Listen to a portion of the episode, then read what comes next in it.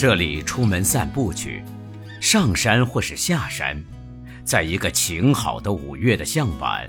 正像是去赴一个美的宴会。比如去果子园儿，那边每株树上都满挂着诗情最秀逸的果实。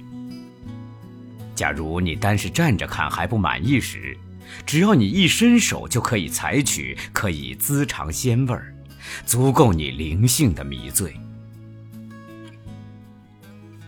阳光正好暖和，绝不过暖；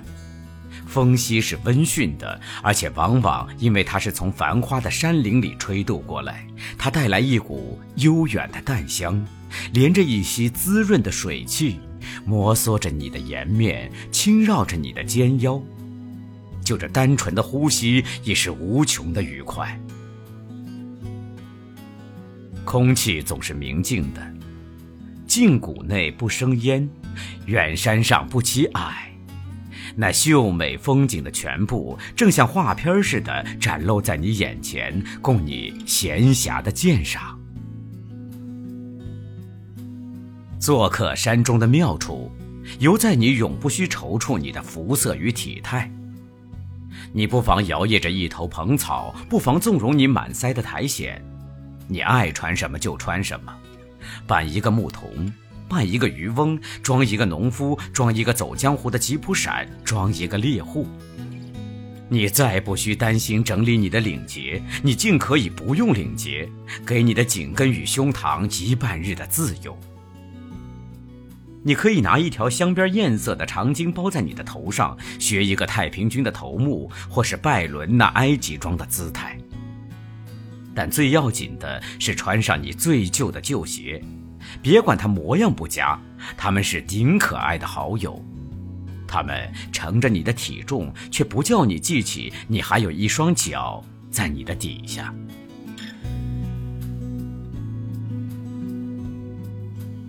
这样的玩儿，顶好是不要约伴儿。我竟想严格的取缔，只许你独身，因为有了伴儿，多少总得叫你分心。尤其是年轻的女伴儿，那是最危险、最专制不过的女伴儿。你应该躲避她，像你躲避青草里一条美丽的花蛇。平常我们从自己家里走到朋友的家里，或是我们直视的地方，那无非是在同一个大牢里，从一间浴室移到另一间浴室去。拘束永远跟着我们，自由永远寻不到我们。但在这春夏间美秀的山中或乡间，你要是有机会独身闲逛时，那才是你福星高照的时候，那才是你实际领受清口尝味儿、自由与自在的时候，那才是你肉体与灵魂行动一致的时候。朋友们，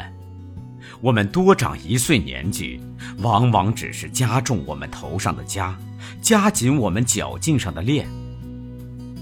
我们见小孩子在草里、在沙堆里、在浅水里打滚作乐，或是看见小猫追它自己的尾巴，何尝没有羡慕的时候？但，我们的家、我们的恋，永远是制定我们行动的上司。所以，只有你单身奔赴大自然的怀抱时，像一个裸体的小孩扑入他母亲的怀抱时，你才知道灵魂的愉快是怎样的。单是活着的快乐是怎样的？单就呼吸，单就走道，单就张眼看、耸耳听的幸福是怎样的？因此，你得严格的为己，极端的自私，只许你体魄与性灵与自然同在一个脉搏里跳动，同在一个音波里起伏，同在一个神奇的宇宙里自得。我们浑朴的天真，像含羞草似的娇柔，一经同伴的抵触，它就卷了起来。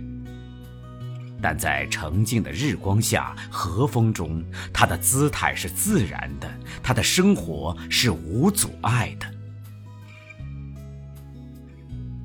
你一个人漫游的时候，你就会在青草里坐地仰卧，甚至有时打滚儿。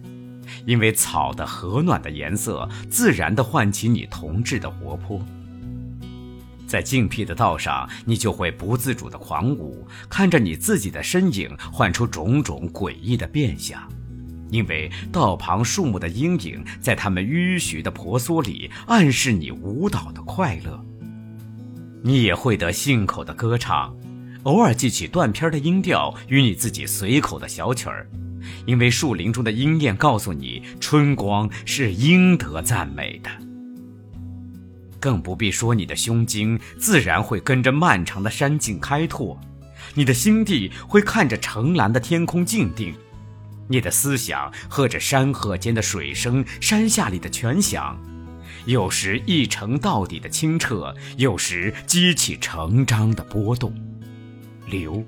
流，流入凉爽的橄榄林中，流入妩媚的阿诺河去。并且你不但不需应伴，每逢这样的旅行，你也不必带书。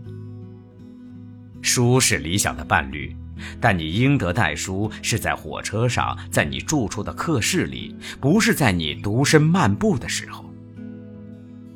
什么伟大的？深沉的、鼓舞的、清明的、优美的思想的根源，不是可以在风籁中、云彩里、山势与地形的起伏里、花草的颜色与香息里寻得吗？自然是最伟大的一部书。歌德说，在他每一页的字句里，我们读得最深奥的消息，并且这书上的文字，人人懂得的。阿尔帕斯与五老峰，雪西里与普陀山，莱茵河与扬子江，黎梦湖与西子湖，剑兰与琼花，杭州西溪的芦雪与威尼斯夕照的红潮，百灵与夜莺，更不提一般黄的黄麦，一般紫的紫藤，一般青的青草，同在大地上生长，同在和风中波动，它们应用的符号是永远一致的。它们的意义是永远明显的。只要你自己心灵上不长疮斑，眼不盲，耳不涩，这无形界的最高等教育便永远是你的名分；这不收费的最珍贵的补剂便永远供你的受用。只要你认识了这一部书，你在这世界上寂寞时便不寂寞。穷困时不穷困，苦恼时有安慰，挫折时有鼓励，软弱时有督责，迷失时有南针。